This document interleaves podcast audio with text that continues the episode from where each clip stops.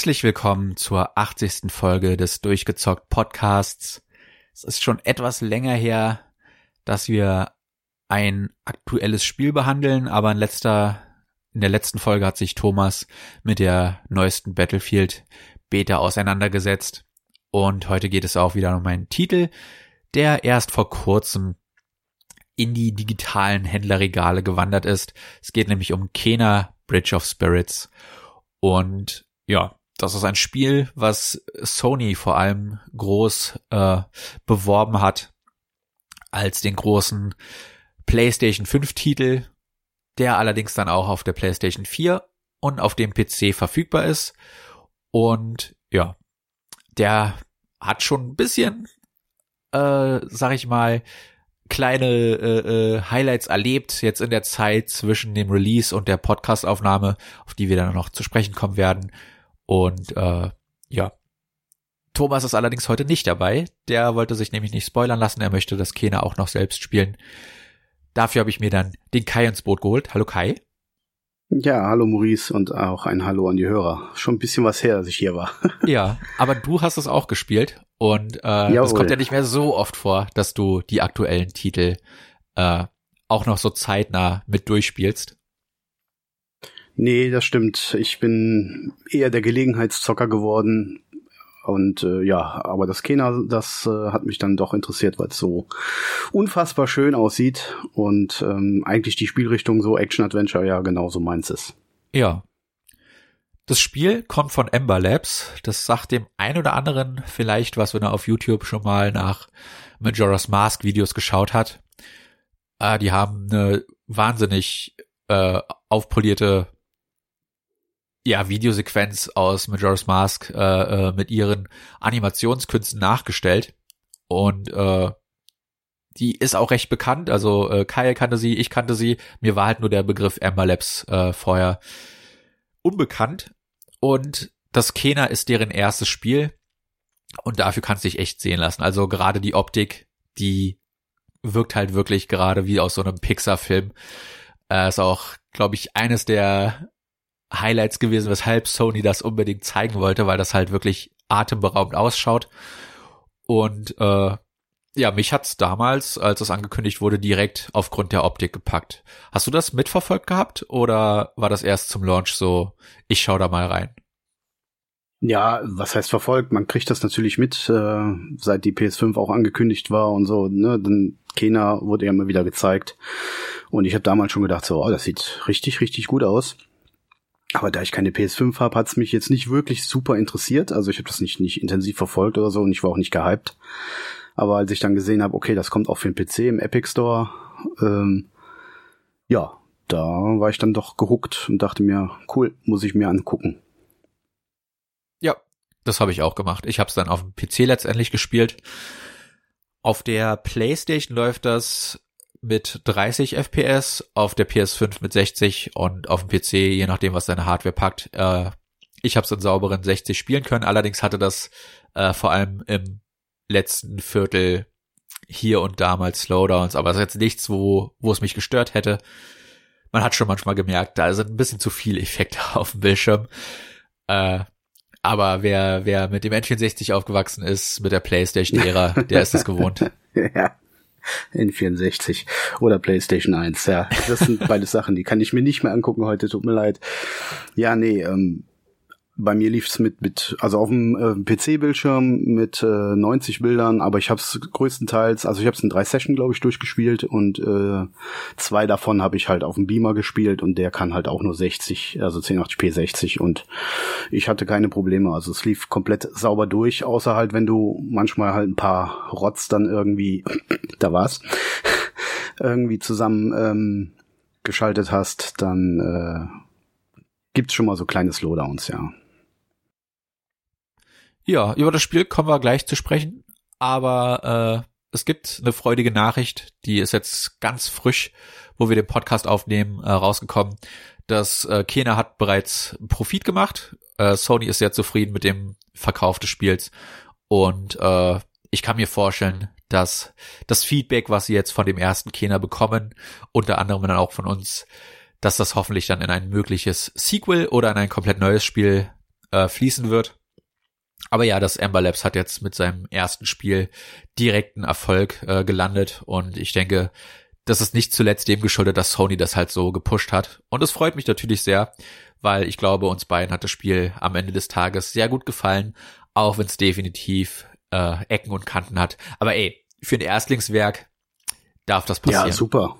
Klar. Also dafür, dass die wirklich nichts vorher spieletechnisch gemacht haben, ist das schon sehr beeindruckend. Also das musst du erstmal hinkriegen. Ja. Sie, siehe dieses Biomutant oder wie das hieß, ne? Da letztens, das war ja auch ein Erstlingswerk und das war ja nun nicht so super doll. Ich weiß auch nicht, weshalb das Internet das so, so getan hat, als wäre das gehypt. Ich weiß, ich weiß es nicht. Aber darüber geht es ja. zum Glück heute nicht. nee. Ich meine nur, also, also für ein Erstlingswerk ist Kena schon echt beeindruckend. Da haben die schon eigentlich gute Arbeit abgeliefert, bis auf natürlich ein paar Designschwächen, die wir, zu denen wir gleich kommen. Ja. Aber was ist Kena eigentlich? Kena ist ein Action-Plattformer mit einer kleinen Open World, würde ich jetzt behaupten. Es ist nicht richtig Open World, man kann nicht überall hingehen.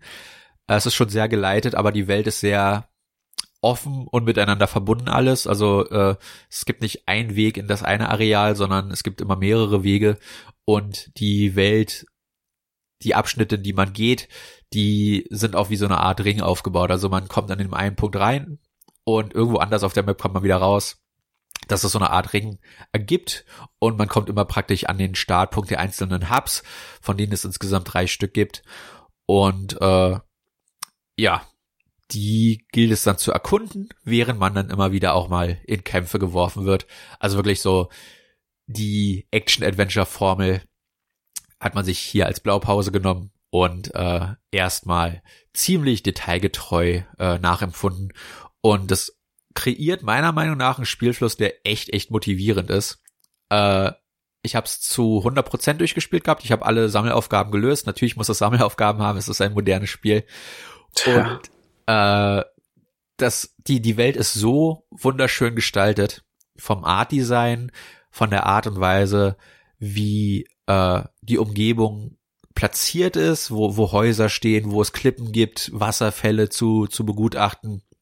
Die Flora und Fauna ist atemberaubend. Aber halt auch wirklich, wie das Leveldesign gestaltet ist, weil man immer wissen will, hey, ich sehe da was, wie komme ich da hin? Und äh, wie gesagt, das ist ihr Erstlingswerk.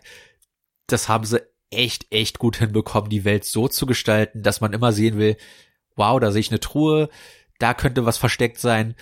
Wie komme ich da hin? Und wenn man da hinkommt nach einer äh, fordernden Jump'n'Run-Passage, ist da auch meistens eine Belohnung zu finden. Und das ist ein wahnsinnig äh, äh, belohnendes Spiel, das einfach zu erforschen.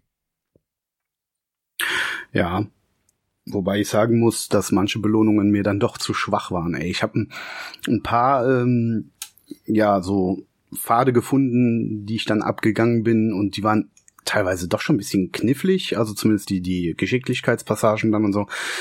Und was kriegst du dann am Ende? Ja, ein Hütchen. Supi.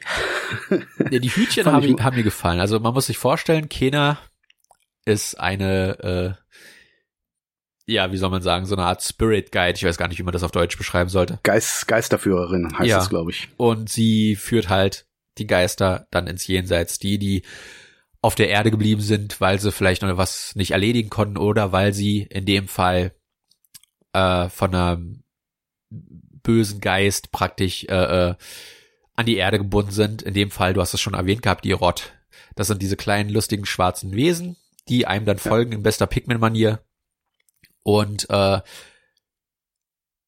ihr Ziel in der Story, also Story ist hier wirklich in den größten Ausführungszeichen, die man sich vorstellen ja. kann, ist, dass sie auf den Berg, äh, der, der Berg, der hinter dem Dorf liegt, möchte, weil sie ihren Vater sucht. Und ihre Hoffnung ist es, dass, äh, dass indem sie eine gute Geisteführerin ist, ihren Vater stolz macht und der sie dann sehen kann. Dadurch, dass er halt so vielen anderen Geistern und Seelen geholfen hat. Und das wird nie wieder aufgegriffen. Das passiert auch am Ende ja. gar nicht. Also die Möglichkeit, dass es ein Sequel gibt, ist offen dadurch, dass die Story so äh, ja. non-existent ist, sag ich mal. Ja, ich habe auch die, ich habe das hab's durchgespielt und habe die Story komplett vergessen. Also die ist leider sehr äh, oberflächlich und dient nicht wirklich so. Ähm, ja, äh, die Story ist in dem Falle nicht das Ziel, ganz und gar nicht so, sondern das Gameplay halt.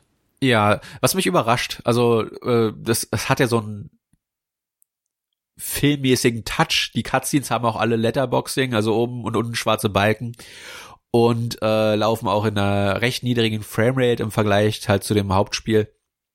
Und äh, es ist ein bisschen verstörend dann immer, wenn man. Ich bin ja jetzt wirklich niemand, der der 60 FPS braucht oder so, ja. Aber da habe ich schon mal die Möglichkeit, das in 60 FPS zu spielen auf meinem äh, auf, auf, auf meinem Laptop. Und äh, auf einmal kommt dann so eine blöde Cutscene und das, das ist dann so wie, wie Whiplash. Also wirklich, ja. wow, was ist da gerade los? Ist mein, ist, mein, ist mein Rechner im Arsch? Nee, es sind die Cutscenes, die sind einfach wirklich vorgerendert, was okay ist, ja. Äh, ich kann mir vorstellen, dass gerade so ein Indie-Studio sowas dann lieber vorrendert, vor allem halt ein Animationsstudio, ne? Äh, als das dann, äh, als dann Zeit und Ressourcen zu verwenden, dass das in, in Echtzeit äh, äh abspielt. Aber dass die dann in so niedriger Framerate gehalten sind, das fand ich dann doch ein bisschen schockierend. Einfach weil das wirklich, äh, weil du merkst immer, wenn du in einer Cutscene bist, wenn du von Gameplay da reinkommst. Und ich kann mir vorstellen, dass das auf der PS4 dann tatsächlich die Version wäre, wo das einem am wenigsten auffällt. da sollte entweder gar keine Diskrepanz oder die niedrigste Diskrepanz ja. zwischen Gameplay und Cutscene sein. Aber es ist schon leicht verstörend, sag ich mal. Ja gut, das ist mir jetzt gar nicht so störend irgendwie aufgefallen, aber es ist ja meistens so, dass die Cutscenes äh, höchstens in 30 FPS laufen. Ja, aber wer rendert denn heutzutage noch Cutscenes vor? Also das passiert ja auch immer seltener. Ja. Vor allem, weil das ja. halt Videodateien frisst, äh, die die Platz äh, wegnehmen. Aber wie gesagt, alles verständlich, auch kein Problem. Äh, nur finde ich es komisch, dass ein Spiel, was halt diesen Ansatz hat, ne, so, so kinomäßiges Feeling rüberzubringen, vor allem halt in den Zwischensequenzen, dass gerade das äh, so wenig Wert auf seine Story legt, was gar nicht mal störend ist. Äh, ich war mal froh, wenn ich mich nicht mit der Story befassen musste, sondern wenn ich mehr erkunden konnte. Aber äh, es gibt eine Story und die habe ich vorhin erzählt in zwei Sätzen. Also keiner will auf dem Berg, aber da ist ein Dorf zwischen, wo so ein paar Geister befreien muss. Wir halten fest, keiner will auf den Berg. Ja. Gut. Ja. Gameplay ist das Ziel, habe ich gesagt, weil das ähm, ist eigentlich auch das, was, was, was mir am meisten Spaß gemacht hat in dem Spiel. Also, ne, das Rumlaufen, vor allen Dingen ich finde die Laufanimation von ihr ist super süß, wenn sie, wenn sie läuft, vor allen Dingen, wenn sie rennt.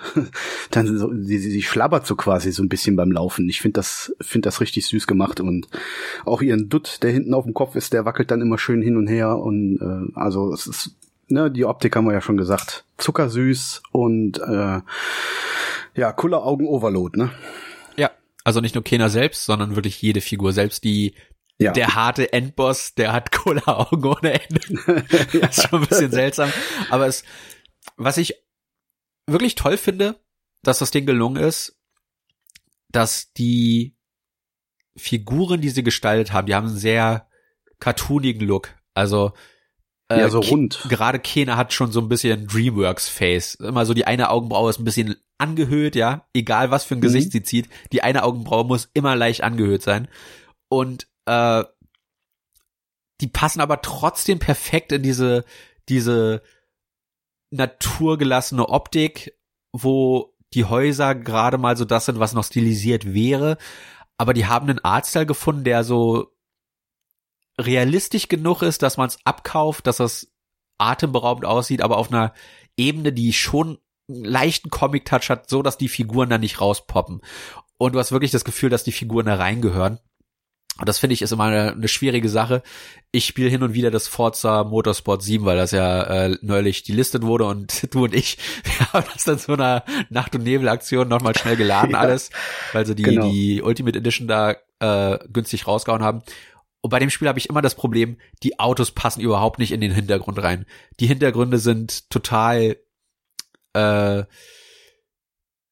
total sauber, total clean und davor hast du diese hochmodellierten Automodelle, während die, die Umgebungsoptik dann minimalste Polygonanzahl verwendet, dass gerade so flache Flächen glatt aussehen. Und es ist ein Kontrast, den ich vor allem in Rennspielen, das ist nicht das einzige Rennspiel, wo mir das auffällt, echt immer wieder negativ aufstößt. Und das ist bei Kena nicht der Fall. Die also denen ist es wirklich gelungen, so eine, so eine Grafik-Balance zu finden zwischen Realismus und Cartoon, die echt voll aufgeht und die hat mich auch komplett eingefangen. Wie gesagt, das ist ja das erste, was man sieht, ne, wenn man die Trailer sieht, ist einfach wie atemberaubend schön das aussieht, was für einen tollen Stil auch die haben. Und äh, den haben sie voll und ganz durchgezogen bis zum Ende hin. Ja, so ein bisschen asiatisch angehaucht, aber trotzdem immer noch Fantasy. Und ja, die Mischung stimmt einfach. Also es ist wirklich super süß, super cute. Keine Ahnung. Also die Optik ist eigentlich das Merkmal des Spiels, was was äh, heraussticht. Ja, auf jeden Fall. Also kann man nicht echt oft genug betonen, dass für ihr Erstlingswerk ist das beeindruckend. Vor allem, wenn man guckt, wo halt andere Indie-Spiele rumdümpeln. Klar, die haben jetzt vielleicht nicht das Budget eines Animationsstudios, aber äh, ich bin ganz froh, dass es nicht den typischen 8-Bit-Pixel-Look hat. Weil den kann ich nicht mehr sehen. Ja. Ja, oder die 16-Bit, ne, was, was momentan fast jedes Indie oder jeder Indie-Plattformer irgendwie hat.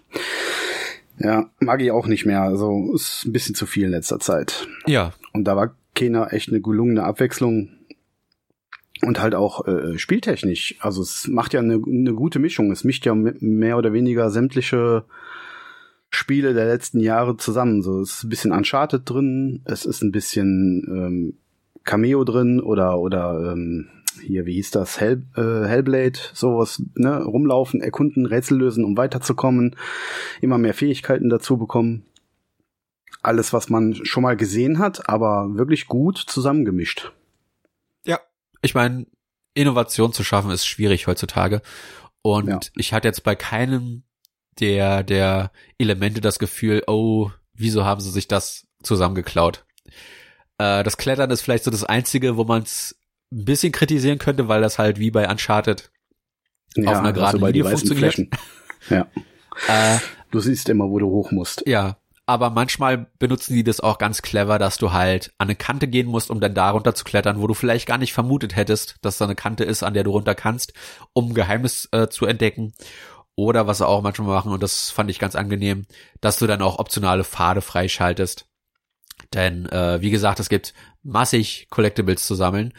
Äh, zählen wir mal auf, es gibt Geisterpost, mit denen mhm. kannst du, mit der kannst du äh, im Dorf entsprechende Gebäude freischalten. Davon gibt's auch gar nicht so viel, sind so sechs, sieben, acht ungefähr und äh, die schalten dann im Dorf entweder Belohnungen frei oder zusätzliche Challenges. Auf die kommen wir auch noch. Da gibt's nämlich eine, die ist wahnsinnig frustrierend. Ja. Ähm, dann kannst du die Rotten natürlich sammeln, von denen gibt es 100. Einige bekommst du über den Storyverlauf, wenn du Bosse bezwingst, aber die meisten musst du tatsächlich selbst finden. Und es ist auch empfehlenswert, die zu finden, weil Kenas äh, Spezialattacken sind an deinen Rot-Level gebunden je mehr Rott du sammelst, desto höher dein Level und je mehr äh, Fähigkeiten Orbs hast du zur Verfügung. Ich glaube, am Ende sind es fünf und äh, das heißt, du kannst dann fünf, also wenn die aufgeladen sind, kannst du fünf Spezialangriffe hintereinander ausführen ohne Cooldown und äh, die brauchst du manchmal auch, weil du kannst dich auch nicht heilen, wenn du keine keinen der der Orbs äh, voll hast. Dann gibt's noch die Hüte, die du schon erwähnt hast. Davon gibt's mhm. leider nur 50, 51 ungefähr in dem Dreh.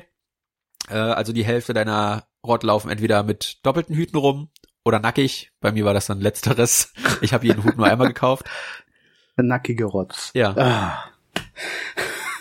Und dann gibt's noch ja. äh, diese, diese, diese Engelsstatuen oder was das sein sollen. Bei denen bekommt man die Währung, um diese Hüte zu kaufen. Und dann gibt es ja. noch Truhen wo du halt Rott finden kannst, wo du Hüte finden kannst oder halt auch die, die Währung. Und für das meiste bekommst du tatsächlich, tatsächlich auch Erfahrungspunkte, von denen es auch viel zu viel gibt. Ähm, also es ist beinahe unmöglich, nicht sein Talentbaum komplett äh, äh, vollständig zu haben am Ende des Spiels, weil man wirklich äh, sehr viel Erfahrungspunkte kriegt für alles. Öffne eine zufällige Truhe, die in der Landschaft liegt sammle einen Rott ein, mach dies, mach das, schieß auf so eine Laterne. Für alles kriegst du Erfahrungspunkte. Ich hatte am Ende alles freigeschaltet und noch 14.000, äh, 1400 Punkte, die ich verteilen hätte können, aber ich hatte einfach nichts, um die zu benutzen. Und das war ein bisschen Overkill. Ja, und du findest halt die ganzen ähm, Fässer und äh, was weiß ich, was du noch da immer von den Tierchen da äh, einsammeln lassen kannst. Und manchmal hast du ja auch, da sind so Gebüsche oder so, was, da sind Früchte oder sowas drin, die die dann aufmampfen, ja. ne? Das ist auch immer süß. Ja, und alles Kannst gibt dir Erfahrungspunkte. Also du wirst wirklich für jede ja. Interaktion in irgendeiner Weise belohnt. Nur ist die Belohnung nicht immer, wie du vorhin schon erwähnt hast, äh, glaube ich, es wert, weil du von allen Ressourcen am Ende des Tages zu viel hast. Wieso müssen das 100 Rot sein? Ich weiß es nicht, weil die Zahl gut ist. Vermutlich, ja. Es hätten, es hätten auch 50 sein können, es hätte genügt. Hätte sich, glaube ja, ich, niemand beschwert. Ich, ich habe, glaube ich, 80 davon. Also ich habe es nicht auf 100% gespielt. Ich glaube, ich habe 80 Stück davon äh, gesammelt. Und äh, Hüte weiß ich gar nicht. Also die letzten, die richtig teuer sind nachher, also wo du mehr Erfahrungspunkte für brauchst, die habe ich gar nicht freigeschaltet. Also ich habe den alles, was so an Hüten war, dann nachher doppelt gekauft. Ja. Die liefen dann mit doppelten Hütchen rum. Jo, ich habe sie nicht äh, nackig gehabt. ja, ja, die Hüte sind sehr lustig. Also da hast du ja, sieht süß aus. Schon was eher Fantasy-mäßiges, ja so ein Blumenkranz, äh, Pilze, Pilze. Marienkäfer. Ja, aber dann hast du auch so was komisches wie Cowboy-Hut, ein Basecap. ja. das ist schon sehr lustig. Äh, ich habe die die Digital Deluxe Edition gekauft gehabt. Da kriegst du noch einen exklusiven Skin für die Rot. Ja, es ist ein blöder Name. Also das muss man echt sagen, ja. um die Mehrzahl auszusprechen. schwer. Dann, dann hast du einen goldenen Rot und einen roten äh, Zauberstab für Kena, der der ja nicht mal in den Cutscenes dann dargestellt wird, weil sie so wie gesagt vorgerendert sind. Also den hätte sie auch sparen können. Aber man kriegt auch den Soundtrack noch geliefert äh, zehn Stücke gut. insgesamt, die sich echt hören lassen können. Vor allem die Musik im letzten Abschnitt und im Dorf haben mir wahnsinnig ja. gut gefallen, liegen mir immer noch im Ohr. Da ist Musik drinne, die düdelt manchmal so vor sich hin, aber wenn sie wichtig sein muss, oder wenn sie dir nicht auf den Nerv gehen soll, vor allem halt im Dorf, wo du ja konstant dich aufhältst, genau dann trifft es immer die richtigen Noten und es ist einfach nur eine Freude, dem zuzuhören. Ja, dieses mittlere Dorf ist ja im Prinzip so quasi der Hub und da hältst du dich ja auch öfter auf.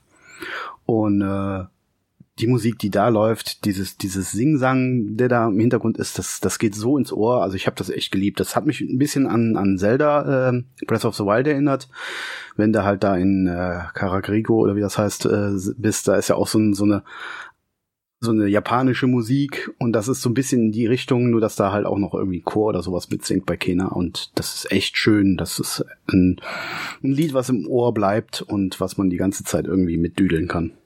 Ja, ja, aber echt schön. Breath of the Wild ist auch ein gutes Stichwort in dem Thema, weil die Musik nie so einen Bombast darstellen muss, sondern nee. mehr so wirklich in den Hintergrund mit eingeflossen wird. Und du musst schon aufpassen, dass du die mitbekommst, weil die einfach fast sich schon anfühlt wie atmosphärische Hintergrundgeräusche, aber es tatsächlich so eine richtige Melodie im Hintergrund da ist, dass wenn du da aufpasst, äh, wirklich eine schöne Musik einfach im Ohr hast. Und ja, also wie gesagt, am Anfang war ich nicht so ganz verkauft an den Soundtrack, aber je mehr man spielt, äh, desto größer wird natürlich auch die Vielfalt der Stücke, die man hört. Und äh, da gibt's wirklich einige tolle Stücke, die man dann auch zu hören bekommt. Wie gesagt, vor allem das beim letzten Endboss, äh, in der letzten Cutscene besser gesagt, wenn die dann anfängt, äh, da ist ein Stück drinne, das ist einfach wahnsinnig, wahnsinnig atmosphärisch und äh, es hat mich richtig nochmal zum Ende mitgenommen, äh, zum Abschluss da die, die finalen Momente von Kena zu sehen. Und ja, das hat mir sehr, sehr gut gefallen. Es ist auf einer audiovisuellen Ebene wirklich ein Paradebeispiel dafür, was man alles machen kann, wenn man ein gutes Team dahinter hat, wenn man eine gute, gute Engine benutzt und äh, ja eine Vorstellungskraft hat, an was für einem Art Design man sich festmachen will. Diese Jagd nach Realismus oder diese, dieser übertriebene, cartoonige Look, äh, die treffen da genau die richtige, richtige Balance und ich glaube, stilistisch ist deren Vision komplett aufgegangen. Leider ist es beim Gameplay nicht so ganz der Fall. Das hat nämlich äh, aus meiner Sicht auch ein paar Problemchen und die liegen alle im Kampfsystem. Exploration ist das, was das Spiel am besten macht, meiner Meinung nach. Exploration ist spaßig, unterhaltsam und es gibt überall was zu finden. Die Karte ist nicht zu groß, dass wenn man am Ende einen Guide benutzt, um die letzten drei, vier Sachen zu finden, äh, auch alles schnell abklappern kann. Ich habe, glaube ich, für die letzten paar Sachen, die mir gefehlt hatten, äh, eine Dreiviertelstunde oder so gebraucht für die drei großen Areale, die es gibt. Und das ist echt nicht lange, äh, um den Rest zu finden. Und mir hat auch nicht mehr viel gefehlt, weil halt die Exploration so belohnend ist, dass man eh überall mal nachschaut, was ist da, was ist da, was versteckt sich hinter dem Gebüsch, was ist da auf der Klippe drauf. Und äh, ich hatte so oder so schon den Großteil eingesammelt, aber um den Rest nochmal zu finden, ja, da waren dann auch nochmal ein paar Sachen dabei, auch ein paar Rätsel vor allem, die ich echt schön gemacht fand. Also die Rätsel waren nicht dumm, die waren auch nicht äh, zu einfach, die waren immer knifflig genug, dass man mal ein bisschen gucken muss, wie positioniere ich mich, was muss ich tun aber nie ja. hart genug, dass ich da jetzt eine, eine halbe Stunde stand und gedacht habe, was zur Hölle muss ich hier machen? Das war so genau die richtige Balance zwischen äh, Kopfnuss, aber ich will eigentlich schon noch weiterkommen. Ja, fordernd, aber nicht unfair. Ja, genau. Ja, fand ich auch. Und das ist auch das, was mir, wie gesagt, am meisten Spaß halt gemacht hat. Ne? Sich durch die Welt zu rätseln, die, die Pfade zu finden, auch die Sammelaufgaben. Das ist äh, mein Gameplay gewesen und die Kämpfe waren halt auch dann das, was mir am wenigsten daran gefallen hat. Leider. Also die, die Kämpfe äh, hätte es meiner Meinung nach, ja doch, sie gehören rein, aber ähm, da hätte man doch noch ein bisschen was besser machen können, ne? Ja, das ist, glaube ich, so der generelle Konsens, der um das Spiel sich bewegt. Auf Reddit liest man das rauf und runter, dass die Balance leider ein bisschen fehlgeschlagen ist in dem Aspekt. Das Spiel hat ja mehrere Schwierigkeitsgrade und am Ende des Spiels kriegt man noch den meisterhaften Schwierigkeitsgrad freigeschaltet. Ich will gar nicht wissen, wie der sich äh, spielt. Ich will das auch nicht wissen. Ja. Ich habe auf normal gespielt, das ist der zweite Schwierigkeitsgrad. Du hast auf dem auch angefangen, aber dann später auf Story gestellt, das ist der erste Schwierigkeitsgrad. Ja, ich habe angefangen bis ähm, ja bis zum ersten Gebiet dann, also du fängst ja in dem Dorf an, das ist ja noch alles harmlos. Du hast ja immer wieder zwischendurch dann deine Kämpfe gegen, ich sag mal, das Fußvolk, ne? Und äh, der erste Boss dann äh, in dem ersten Gebiet, wie, wie hieß er, Milo oder irgendwas mit M, egal, der hat mich dann so gefordert, äh, da musste ich dann leider runterschalten auf Story. Und hab's dann auch in dem Modus weitergespielt. Ja, die Diskrepanz zwischen Standardgegner und Bossgegner ist enorm. Es gibt auch später Standardgegner, die ein bisschen fordernder sind, die ein Schild benutzen zum Beispiel oder Attacken haben, wo sie größere Distanzen sehr schnell überwinden können. Aber die meisten Standardgegner, die auf einen kommen, die sind wirklich, die schießen nicht zu oft, die greifen nicht zu oft an, die kommen immer schön nacheinander, nicht alle auf einmal. Und du hast wirklich genug Zeit, um die anzugreifen. Und du brauchst eigentlich die ganzen Fähigkeiten, die Kena hat und im Verlauf des Spiels lernt, äh, gar nicht großartig einzusetzen. Auch der Talentbaum, du hast es äh, mir schon mal im Vorgespräch gesagt gehabt, die meisten Skills hast du gar nicht verwendet. Auf normal brauchst du die, sonst kommst du nicht weiter. ja, ich wollte sagen, das ist wahrscheinlich dem geschuldet, dass ich dann auf Story gespielt habe, weil ähm, dann ist der Skillbaum relativ uninteressant. Ja. Also bis auf so ein, zwei Fähigkeiten, die dann äh, gerade zum Schluss hin, die du dann hast, ne, ähm, habe ich da nichts von benutzt, weil die Standardgegner sind dann Kanonenfutter, die kannst du einfach so weghauen. Und auch die Bossgegner, ja, die musst, du musst schon ein bisschen gucken, wo du hinschießt, ne? Aber im Prinzip ist das ja alles immer relativ leicht äh, auch rauszukriegen, was du machen musst. Ne? Mal hier irgendwie so ein Bernsteinknubbel am, am Kopf da und, und oder irgendwie was anderes, wo du drauf schießen musst. Das, das leuchtet dich alles an und da reicht dann der Stand, die Standard, äh, das Standardrepertoire von, von, von ihr reicht da aus. Ja. Zumindest im Story-Modus. Und das ist halt schade, weil das Repertoire, was sie hat, ist ja schon schön und auch ein bisschen einzigartig. Also sie hat den Stab, mit dem sie schlagen kann. Den Sprint hast du schon erwähnt, den habe ich am Anfang überhaupt nicht benutzt und es gibt ja zwei Fähigkeiten, wenn du aus dem Sprint angreifst, dass er dann äh, eine schnelle Attacke macht. Ich habe erst gar nicht genau. begriffen, wie das überhaupt geht, weil ich nicht gemerkt habe, dass man sprinten kann. Das habe ich erst sehr spät rausgefunden. Das hat mich ein bisschen geärgert, weil ich hätte das schon gerne öfter benutzt. Ähm, dann ja, den habe ich viel genutzt, gerade zum Schluss. Ja. dann äh, hast du die Fähigkeit, Pfeil und Bogen zu nutzen. Alles auch ganz normal, ne? Aber du kannst dann auch später die Fähigkeit freischalten, ähm, in Zeit, also in Zeitlupe zu schalten, so ein bisschen Breath of the Wild mäßig, ne? Da haben wir schon die Beispiele genannt. Äh, mhm. Äh, wenn du im Sprung bist, schaltet keiner immer in eine Zeitlupe. Wenn ja. du den, den Bogen ziehst. Aber du kannst es auch aktivieren, wenn du im Stand bist, dann mit einer, mit einem Fähigkeiten-Upgrade.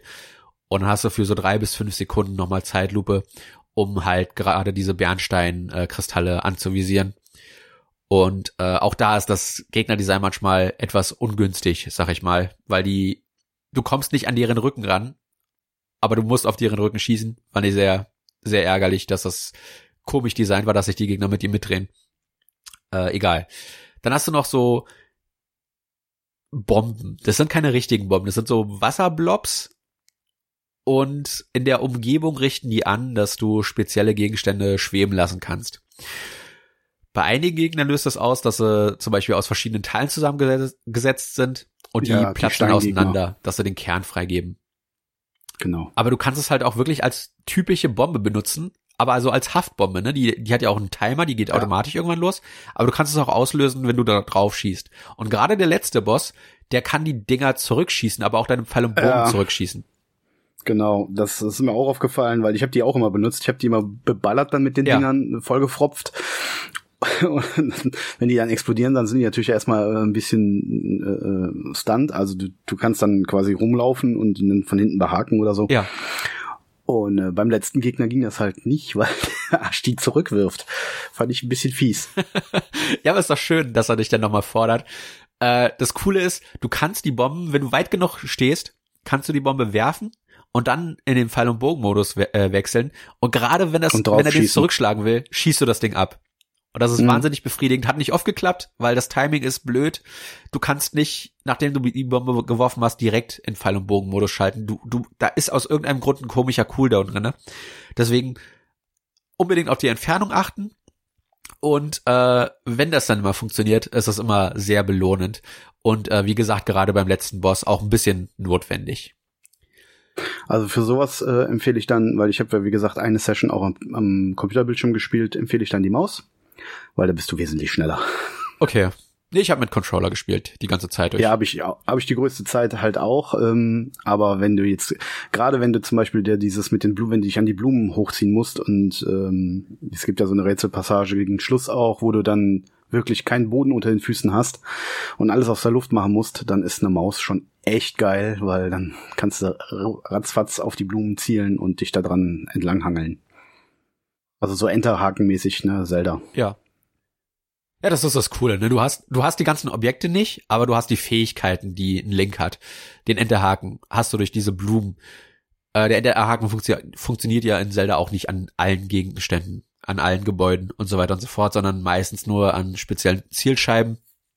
Und hier ist das genau. ähnlich. Da sind halt Blumen, aber du schießt mit dem Pfeil und Bogen drauf. Diese Bomben haben halt mehrere äh, äh, Nutzungsmöglichkeiten. Und auch die Rott, die du sammelst, die sind nicht einfach da, um Spaß zu haben, auch wenn sie meistens genau das machen. aber die ja. können zum Beispiel auch Objekte für dich bewegen oder aufstellen. Das ist oft in äh, Umgebungsrätseln der Fall, äh, von denen es aber zum Glück auch nicht zu viele gibt. Das ist auch ganz gut, was das Spiel macht, dass die Balance zwischen hier ist genug von der Aufgabe, aber nicht zu viel, dass es irgendwann stört. Äh, das bekommen sie ganz gut hin. Du kannst die auch im Kampf benutzen, wenn du halt diese Rottpunkte auflädst. Dann können die Gegner, die Standardgegner können immer dann angegriffen werden und Bossgegner und spezielle Gegner erst, wenn du sie in eine bestimmte Lockdown-Phase gebracht hast, wo sie äh, gerade gestunt sind oder wo sie gerade einen Angriff planen, dann kannst du sie anwenden, die Rot. Manchmal brauchst du sogar zwei Punkte dafür, um, um stärkere Gegner äh, damit den Rot anzugreifen. Und im Endeffekt machen die eigentlich gar nichts Großartiges, die schwirren dann blöd um den Gegner rum.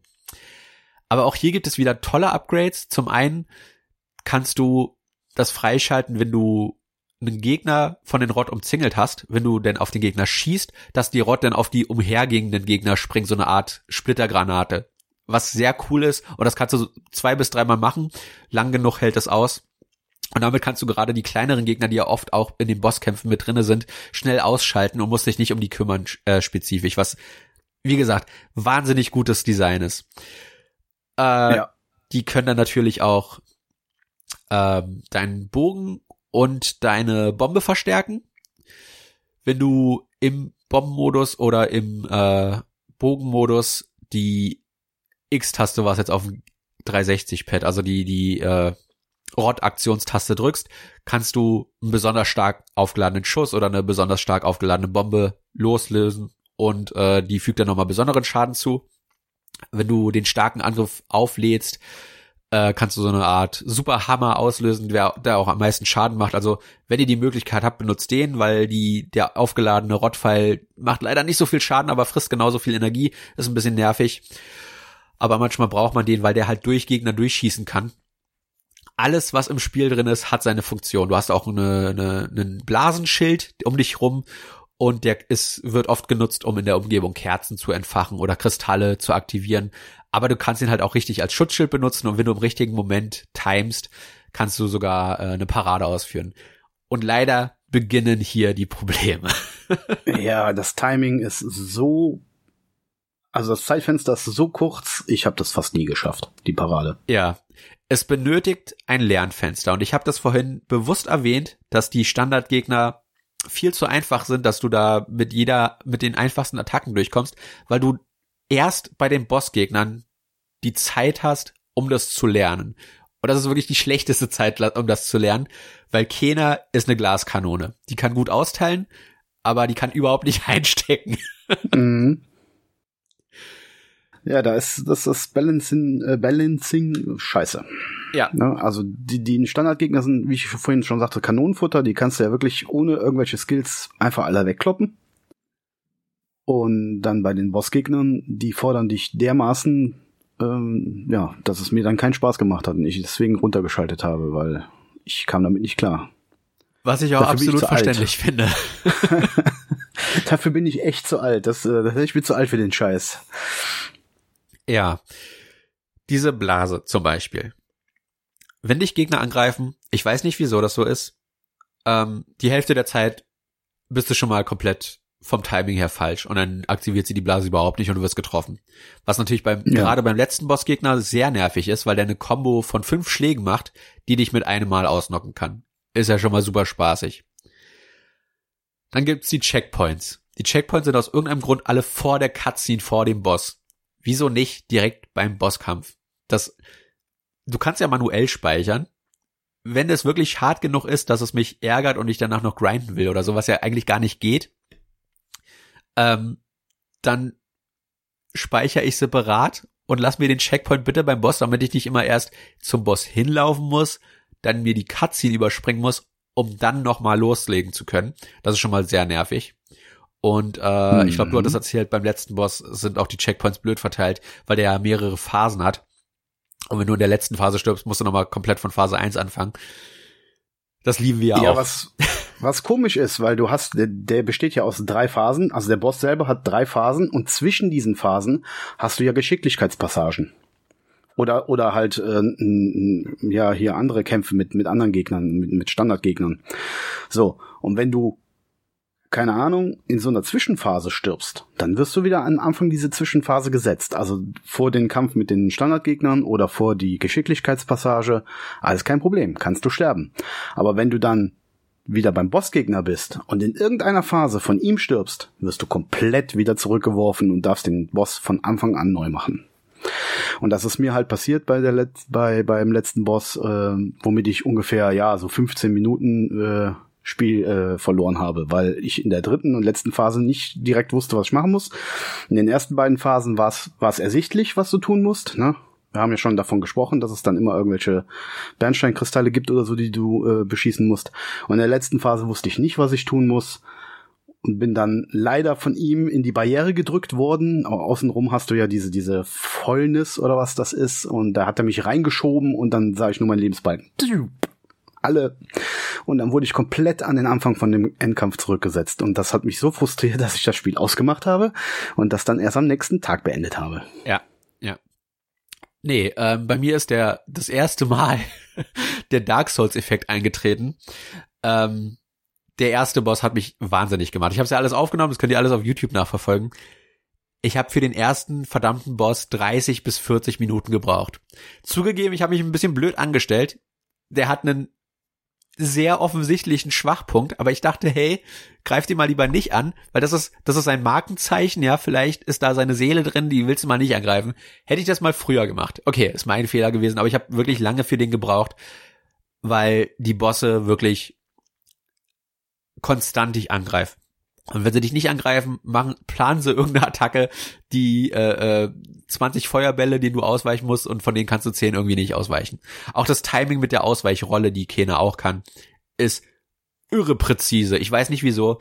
Manchmal kannst du einem Angriff ausweichen, wenn du gerade den richtigen, das richtige Zeitfenster getroffen hast. Aber oft ist es einfach der Fall, dass du dann getroffen wirst, äh, obwohl du wegrollst, weil das Spiel sagt, hey, du warst nicht im richtigen Frame um das zu machen. Und da weiß ja. ich nicht, was, was sich das Spiel da vorstellt auf normal, ja, auf, auf dem normalen Schwierigkeitsgrad, das so unfassbar präzise zu machen. Ich bin kein Speedrunner. Ich bin normaler Spieler. Ich will hier nicht irgendwie die geilste Zeit hinkriegen. Ich will einfach nur das Spiel schaffen. Wieso ja. ist das auf normal schon so unfassbar fordernd? Ich verstehe es leider Gottes nicht. Äh, und ein Teil der Frustration kommt halt, wie gesagt, dadurch, dass von dir eine Präzision abverlangt wird, die leider das Spiel nicht hergibt. Und äh, das ist echt, echt ärgerlich. Denn danach, die Bosse, nachdem ich den ersten Boss gelegt hatte, hat keiner der Bosse mehr als fünf bis zehn Versuche gedauert. Und da die Versuche ja, weil keiner, wie gesagt, eine Glaskanone ist und sehr schnell stirbt, hat es meistens auch nicht länger als zehn Minuten gedauert, bis ich danach jeden Boss gelegt habe. Selbst den letzten Boss ja, da bin ich ein, zwei Mal gestorben, aber dann hatte ich's raus. Und das auf normal, wie gesagt, ja. Und äh, das Blöde hier ist wieder, da sind ein paar Designentscheidungen, die sie leider nicht zu Ende gedacht haben. Du kannst überall in der Welt meditieren, da gibt es bestimmte äh, Spots und du kannst deine Energieleiste von so einem Fünftel des Bildschirms fast bis zur Hälfte des Bildschirms verbessern. Also klingt ja schon mal gut, ne? Kena hält mehr Schläge aus. Sehr gut habe ich mehr Zeit, um äh, die Gegner Manöver zu lernen, äh, Timing zu lernen und äh, zu begreifen, wie ich den jeweiligen Gegner bezwinge. Das Problem ist, überall in der Welt, also in der Kampfarena dann, äh, sind auch so Heilungsspots verteilt und aus irgendeinem Grund haben sich die Entwickler gedacht, aber immer nur zwei. immer nur zwei, selbst bei den Bossgegnern und die heilen dich, wenn du deine Energieleiste komplett aufgefüllt hast nicht ganz auf. Die halten dich nur zu einem Drittel oder so auf. Das heißt, ja, zwei Drittel. Wozu hast du dann die ganze Energie, wenn du die eh nicht auffüllen kannst innerhalb der Kämpfe? Die bringen dir dann auch nichts mehr äh, zu dem Zeitpunkt, weil du ja so oder so dich dann nur zweimal heilen kannst und diese Heilung dich nicht mal komplett heilt, wenn du beide Spots direkt benutzen solltest, die ja meistens auch an zwei verschiedenen Enden der Kampfarena äh, gelegen sind und du da, da erstmal hinkommen musst, um die anzuvisieren. Und äh, ja, das, das ist so der eine, der eine Aspekt, der sich überhaupt nicht ausbalanciert anfühlt, die Bosskämpfe. Und das ist sehr ärgerlich, weil die sind spektakulär in Szene gesetzt. Davon gibt's auch gar nicht so viel, äh, drei, vier Stück etwa. Aber ja, und die sind auch cool designt. Also die Bosse, die, die sehen ja, die sehen ja schon cool aus. Ja, und die haben, wie gesagt, auch Phasen, die man lernen kann. Das Problem ist nur, dass die Designentscheidung darum, wie das Timing funktioniert, wie die Heilung funktioniert, leider nicht mit dem konform geben, wie es sich halt anfühlt. ja.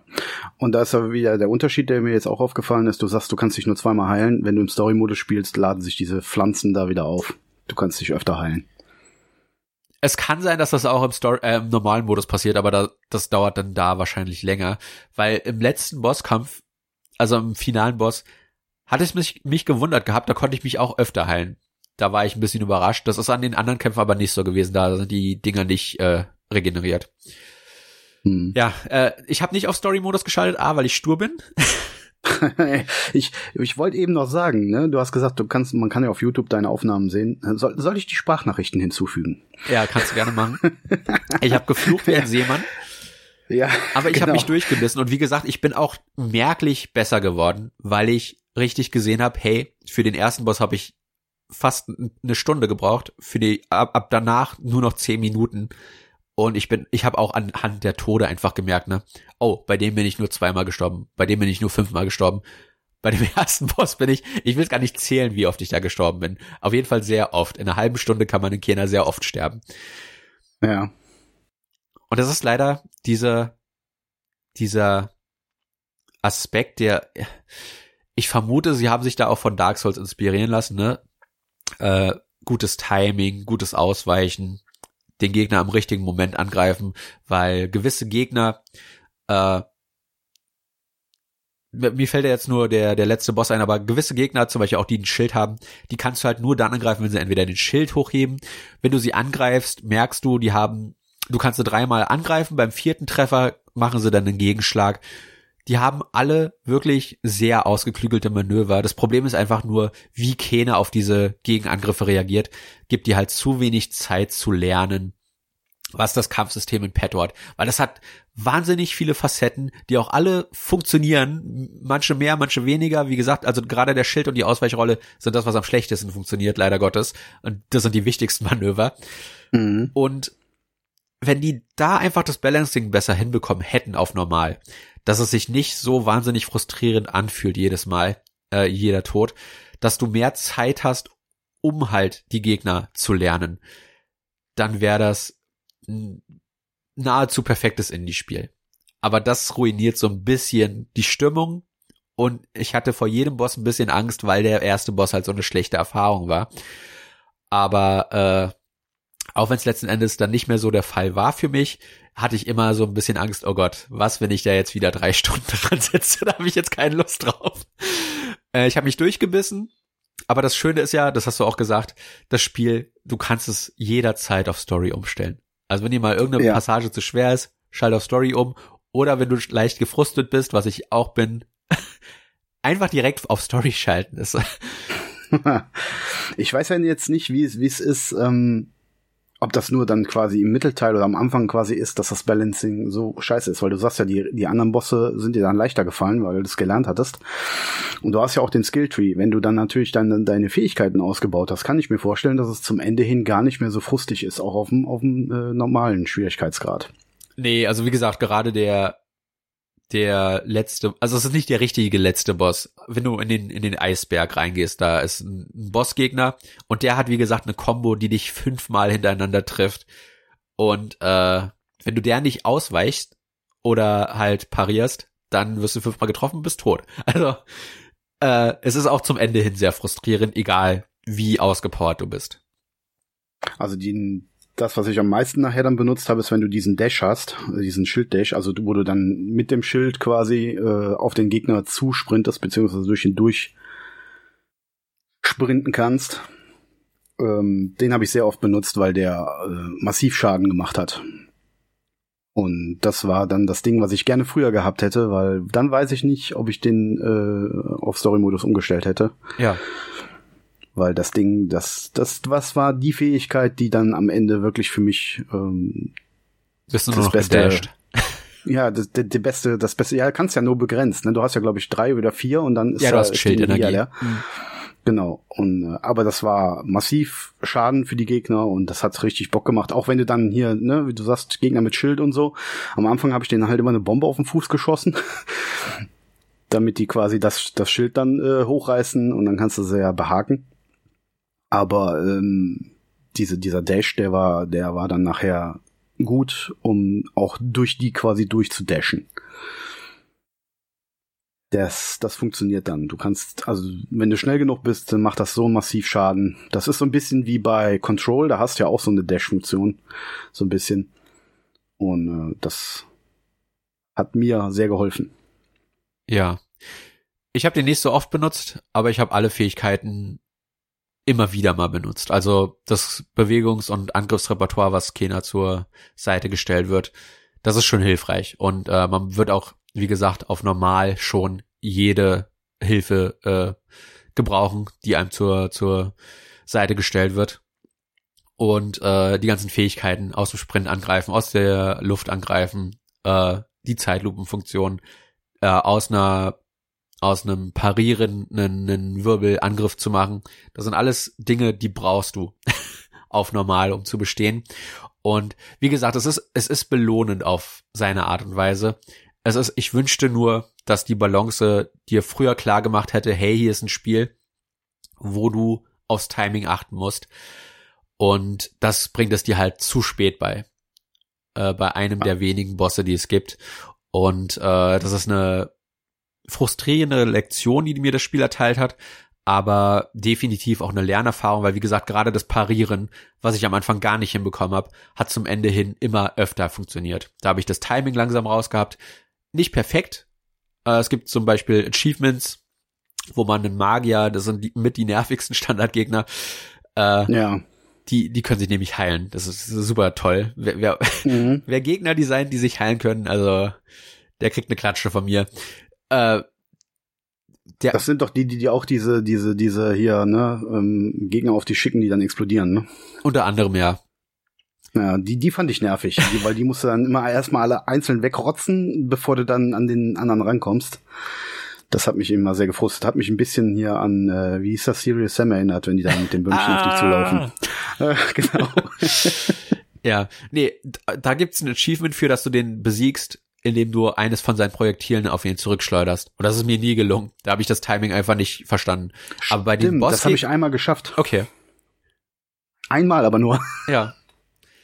Äh, bei den Bossgegnern habe ich das Timing besser rausgehabt. Da sind die Attacken ein bisschen besser ähm, vorherzusagen. Und äh, wie gesagt, das ist mir auch nicht immer gelungen. Ja, das, das Timing ist einfach zu präzise und oft hat die Blase einfach nicht aktiviert. Aber immer wenn es geklappt hat, habe ich mich sehr gut gefühlt, dass das geklappt hat, dass ich ihn angreifen konnte, dass ich ihn stunnen konnte für einen Moment. Und äh, ja, man wird definitiv auch mit dem Verlauf des Spiels immer besser. Und äh, ja, da ist das ist dann so das einzige Problem, was das Spiel hat, weil das Spiel ist kurz. Du hast das, glaube ich, so in acht Stunden durchgespielt, ne? Ja, so acht bis zehn. Also wie gesagt, drei Sessions, drei Abende habe ich gespielt, jeweils so irgendwie so zwei, drei Stunden. Ja. Und, Und- ja, das haut hin. Und ich habe 16,5 gebraucht für 100 Prozent. Ich habe das Spiel aber auch sehr langsam gespielt. Und äh, in diesen 16,5 Stunden triffst du auf vier, fünf, sechs Bosse. Es sind nicht viele. Und gerade der erste Boss kommt erst nach einer sehr, sehr langen Passage. Die Zeit vom Spielstart bis zum ersten Boss ist, glaube ich, die längste Distanz, die du zwischen Bossen hast. Und in der Zeit bringt dir das Spiel halt leider Gottes genau das nicht bei, was es dann ab dem ersten Boss fordert, dass du parieren kannst. Es sagt dir das alles in Tutorial-Einlagen, aber du kannst es halt, wie Ja. gesagt, nicht verwenden, weil die Standardgegner Kanonenfutter sind, die nach zwei, drei Schlägen so oder so draufgehen. Du brauchst das gar nicht da anwenden. Du könntest es lernen, ja, wenn du, wenn du Zeit und Muße damit bringst, aber du musst es nicht zwangsläufig lernen. Und das ist, glaube ich, das, die eine große Designentscheidung, wo sie einen Fehler begangen haben, meiner Meinung nach. Und scheinbar vieler Spieler nach, äh, dass sie da den Lernansatz falsch platziert haben und die Bosse dadurch viel zu schwierig und frustrierend wirken, weil du schnell drauf gehst bei den Bossen und dadurch dir wenig Zeit bleibt, die Mechaniken richtig kennenzulernen.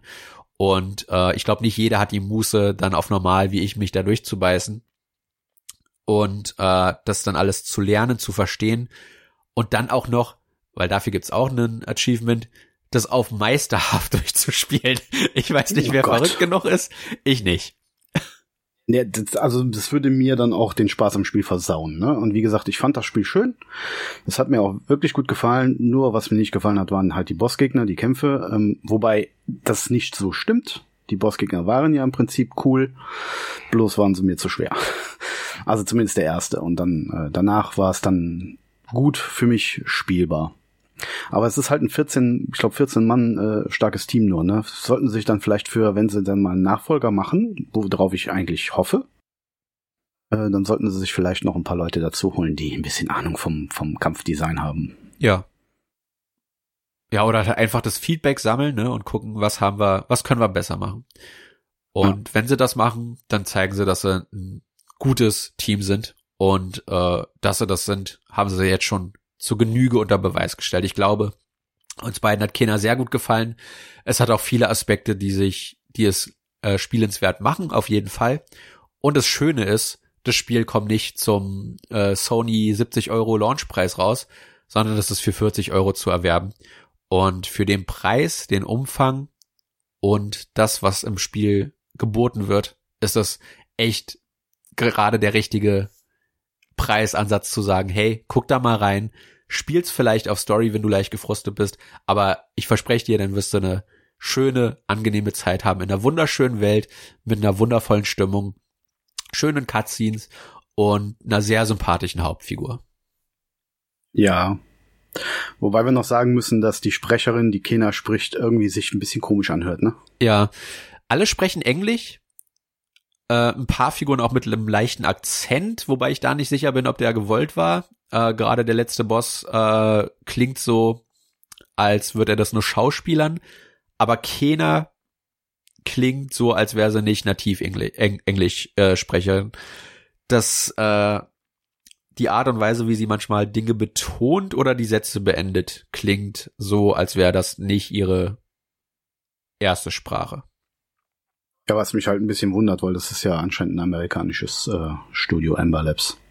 Ja, aber du hast es ja schon gesagt, ne, da sind noch viele asiatische Einschläge. Ja. Also gerade das letzte Geistareal. Äh, ja, oh ja. Da hast du ja wirklich diese, diese japanischen Schreine und diese Tore.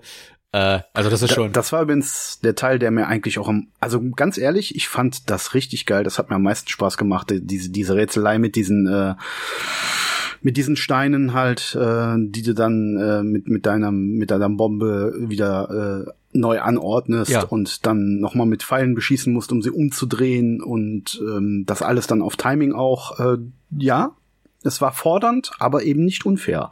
Und das hat mir richtig, richtig gut gefallen. Also das war auch der Abschnitt, der mir dann am Ende nochmal so richtig gut gefallen hat. Äh, dann da diese, diese Geisterareale, dann die Rätsel da drin, die fand ich richtig geil. Hat mir auch gefallen. Also generell 95 Prozent des Spiels sind überragend, würde ich sagen. Und die 5% ja. des Spiels sind äh, leider die etwas weniger gelungene Balance bei den Bossen aber da hat man Möglichkeiten, das zu umgehen und äh, man bekommt für 40 Euro echt ein wundervolles Paket äh, geschnürt und das kann sich sehen lassen. Also ich bin sehr froh, dass ich es gespielt habe und äh, dass Ember Labs auch jetzt schon damit Erfolge, äh, Erfolge feiern konnte und ich hoffe auch inständig, dass sie entweder ein Sequel bringen, wo es vielleicht um den Vater mal geht, ja, der ja mal ja, erwähnt wurde. Ja, der keine Rolle spielt. oder äh, ob sie was komplett anderes machen. Das spielt keine Rolle. Hauptsache, sie folgen weiterhin ihrem Designansatz und äh, ich freue mich auf jeden Fall schon zu sehen, was sie als nächstes in petto haben. Ich würde auf jeden Fall Kena gerne wiedersehen. Also die soll auf jeden Fall im zweiten Teil vorkommen, wenn es denn ein Sequel wird. Ja. Ja, Kena ist süß. Ja, die haben sie echt süß designt. Na, ich sag ja, cooler Augen Overload. Ja. Äh, zwei Sachen noch, die ich gerne hätte, die vielleicht nachgepatcht werden können. Äh, wobei das eine ist, ist mehr Epic Game Store Sache. Äh, der Epic Game Store hat neulich die Achievements reaktiviert. Die waren Anfang des Jahres schon mal verfügbar, dann haben sie sie wieder deaktiviert und jetzt haben sie sie wieder reaktiviert. Und Kena ist eins der ersten Spiele, die die unterstützen. Aber die funktionieren nicht richtig. Äh, ich habe alles gemacht, wie gesagt, im Spiel und zwei, drei Achievements sind einfach nicht aufgeploppt. Ist jetzt auch wurscht, weil wen kümmern äh, Epic Games Achievements, aber das fand ich schon ein bisschen ja. ärgerlich. Das andere, ja, und das hattest du vorhin erwähnt, das ist mir, habe ich, da habe ich gar nicht drüber nachgedacht gehabt während des Spiels. Ähm, es gibt leider kein New Game Plus, das heißt, du kannst nicht nochmal das komplette Spiel mit allem freigeschaltet loslegen. Was natürlich sau cool wäre, um halt gerade mal dann zu sehen, wie macht sich der erste Boss oder der zweite Boss mit den Fähigkeiten, die ich zu dem Zeitpunkt ja noch gar nicht hatte. Das wäre schön zu äh, schön gewesen, das nochmal so zu sehen. Und dann hätte es sich auch deutlich mehr angeboten, mal in die höheren Schwierigkeitsgrade zu schauen, weil du ja dann zumindest Rückenpolster hast, ne, weil du sagen kannst, hey, ich kann da zumindest voll aufgepowert reingehen. Mal gucken, wie ich mich, also wie weit ich komme auf Meisterhaft. Äh, aber leider ist das nicht drinne. Aber das ist ja wirklich eine Sache von, äh, äh, das könnte nachgepatcht werden. Und es wäre schön, wenn sie das machen würden. Ja, das wäre, also zumindest wenn ich das dann auf der Playstation oder so spielen würde, dann würde ich sogar hingehen äh, und würde sagen, okay, ich versuche da noch Trophies zu jagen, indem ich das dann nochmal auf einem höheren Schwierigkeitsgrad spiele. Mit den Fähigkeiten halt, mit meinem geliebten Dash. Ja. äh, das, das wäre eine Maßnahme, ja. Also auf die Epic Achievements interessieren mich ein Scheiß, aber ja, wie gesagt, auf der, auf äh, das Einzige, was mich daran ärgert, ist, dass sie einige nicht freigeschaltet haben. Aber gut, äh, ja. zeigt man jetzt eh nicht vor, was, was man in seinem Epic Games Konto da äh, freigeschaltet hat. Achso, für die PS5 kostet das übrigens, glaube ich, 50 Euro, ne, wenn ich richtig gesehen habe. Das kann sein, ja. Aber ja, dann kauft man sich die PS4-Version, die ist cross-buy, von daher ist das wurscht. Äh, ja, das macht ja dann wieder keinen Sinn. Warum machen sie es dann teurer für die PS5? Ist da irgendwas Besonderes dann dran? Naja. Das ist Sony, Preispolitik. Ja, das Müssen wir nicht drüber diskutieren. Wollte wollt gerade sagen, es passt jetzt hier nicht in, zu, zu dem Spiel, aber es ist halt dumm. Ja. Nee, also wie gesagt, es freut mich, dass es erfolgreich ist, dass es schon Profit gemacht hat und dass es hoffentlich ein gutes Zeichen dafür ist, dass man in Zukunft mehr von Ember Labs sicher hoffen darf. Ja, wenn die damit Profit machen, kann man ja auf einen Nachfolger hoffen oder zumindest auf ein neues Spiel von ihnen. Würde mich freuen. Gibt viel zu wenige äh, gute Action-Plattform-Adventures dieser Art. Ja, und die haben halt wirklich einen sehr, sehr sympathischen Artstyle. Das kann man nicht anders sagen. Ja, auf jeden Fall. Ja, dann würde ich sagen, freut es mich, dass wir über das Spiel sprechen konnten. Äh, auch wenn es jetzt vielleicht nicht so spoilerig war, dass Thomas da zwingend hätte aussetzen müssen. nee, ist ja, ist ja auch dumm. Ähm, erstens, die Story gibt nicht viel zum Spoilern her. Ne? Also da müssen wir nicht drüber reden über die Story und ähm, das Gameplay, ähm, ja, da haben wir halt die Aspekte rausgestellt. Wer das Spiel halt spielen will, das lebt halt von von seinen Rätseln und von der Landschaft und von der Optik und ähm, tja, da gibt's nicht viel zu spoilern, das muss jeder selber sehen. Ja, und es gibt auch genug zu entdecken. Also wie gesagt, das Dorf, die Areale links und rechts, äh, die sind vielfältig und da gibt's noch Dinge, die haben wir gar nicht erwähnt, aber das sind wirklich viele kleine Sachen, die es äh, äh, spaßig machen, das zu erkunden und die auch einen schönen Belohnungseffekt, wie gesagt, haben. Also einige der Rott, wie man die freischaltet, das ist wahnsinnig kreativ und äh, aber auch passend in diese Szenerie, wo sie versteckt sind, reingepackt. Da musst du erstmal drauf kommen, dass das funktioniert. Und äh, ich bin da zufällig drüber gestoßen. Ich will, ich will, das ist jetzt eine Sache, die ich nicht spoilern will, weil das wirklich wahnsinnig kreativ ist. Und dann habe ich gesehen, okay, wo gibt es mehr dieser Art? Wo kann ich das noch verwenden? Und äh, ja, so wird dieser Explorationsreiz natürlich noch weiter äh, ausgeweitet und das ist auch mit, wie gesagt, der stärkste Aspekt des Spiels, dieser Sinn nach Erforschung, diese, diese Welt zu erkunden. Das macht Kena echt, echt gut. Ja.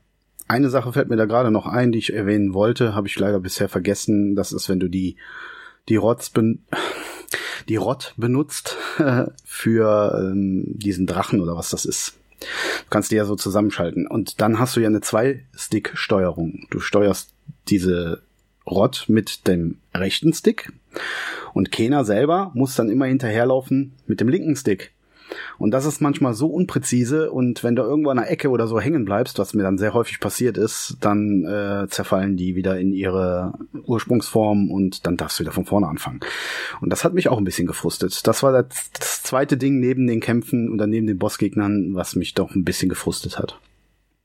Ja, das Einzige, was mich da gestört hat, ist, dass die, dass Kena so langsam hinterherläuft. Also die Passagen an sich haben mich gar nicht gestört, aber Kena, dadurch, dass er so langsam ist, ist die Kamera manchmal echt träge. Und äh, mhm. ja, du bist dann mit dem, mit dem Rottvieh irgendwie deutlich schneller äh, hinter der Ecke, als du dann mit Kindern hinterherkommst und dann ist die Kamera halt einfach schrecklich. Und die Steuerung ist etwas zu präzise dann von dem, von dem Vieh, weil wenn du den rechten Stick quasi nur antippst, dann äh, schlägt das schon Haken. Ich fand das nicht gut, also von der Steuerung her. Die Idee an sich war schön, weil du damit ja auch diese, diese Schreine und so freischaltest dann da.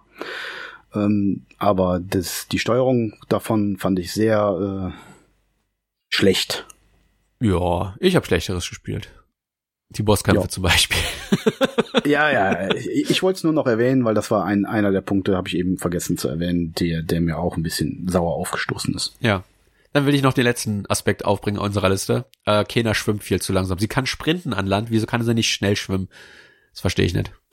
Stimmt, da hätte man noch äh, eine Sprint-Schwimmfunktion äh, einbauen können. Ja.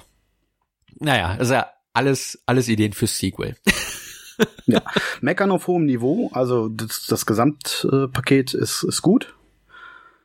Aber es hat halt hier und da noch Designschwächen, aber für ein Erstlingswerk, ne, ist es so, dass mein Fazit ist das echt gelungenes Spiel und für den Preis auf jeden Fall absolut fair. Ja. Und wer Spaß an solchen Spielen hat, so, ne, alle Uncharted und, und ähm, ja, Action-Plattform-Adventures, der sollte das auf jeden Fall spielen. Ja. Ja, ich habe schon Spiele von äh, erfolgreicheren Studios gespielt, die nicht so viel Spaß gemacht haben. Also von daher auf jeden Fall eine Empfehlung wert. Ja. Wen das anspricht, wer sich die Trailer anguckt und der sagt, hey, das könnte mir gefallen, guckt euch das auf jeden Fall an. Und der Preispunkt macht es natürlich nochmal attraktiver jetzt schon zuzuschlagen. Und äh, hoffen wir einfach mal, dass der Erfolg bedeutet, dass wir in Zukunft mehr von Ember Labs zu sehen bekommen. Dann würde ich sagen, ich so. verabschieden wir uns für heute. Wir haben ausnahmsweise mal kein Outro, wir haben uns schon im Vorfeld darüber besprochen. Eigentlich würden wir nur über Animal Crossing reden und das heben wir uns ja. auf für ein anderes Mal. Was anderes spiele ich gerade auch nicht wirklich, also deswegen, da wollen wir ja nochmal separat drüber sprechen irgendwann. Ja, aber das muss noch ein bisschen warten bis nächstes Jahr. Und dann würde ich sagen, vielen Dank, Kai, dass du heute dabei warst. Ja, gerne, gerne. Und dann hören wir uns zum nächsten Mal wieder. Macht's gut, euer Maurice. Ciao, euer Kai.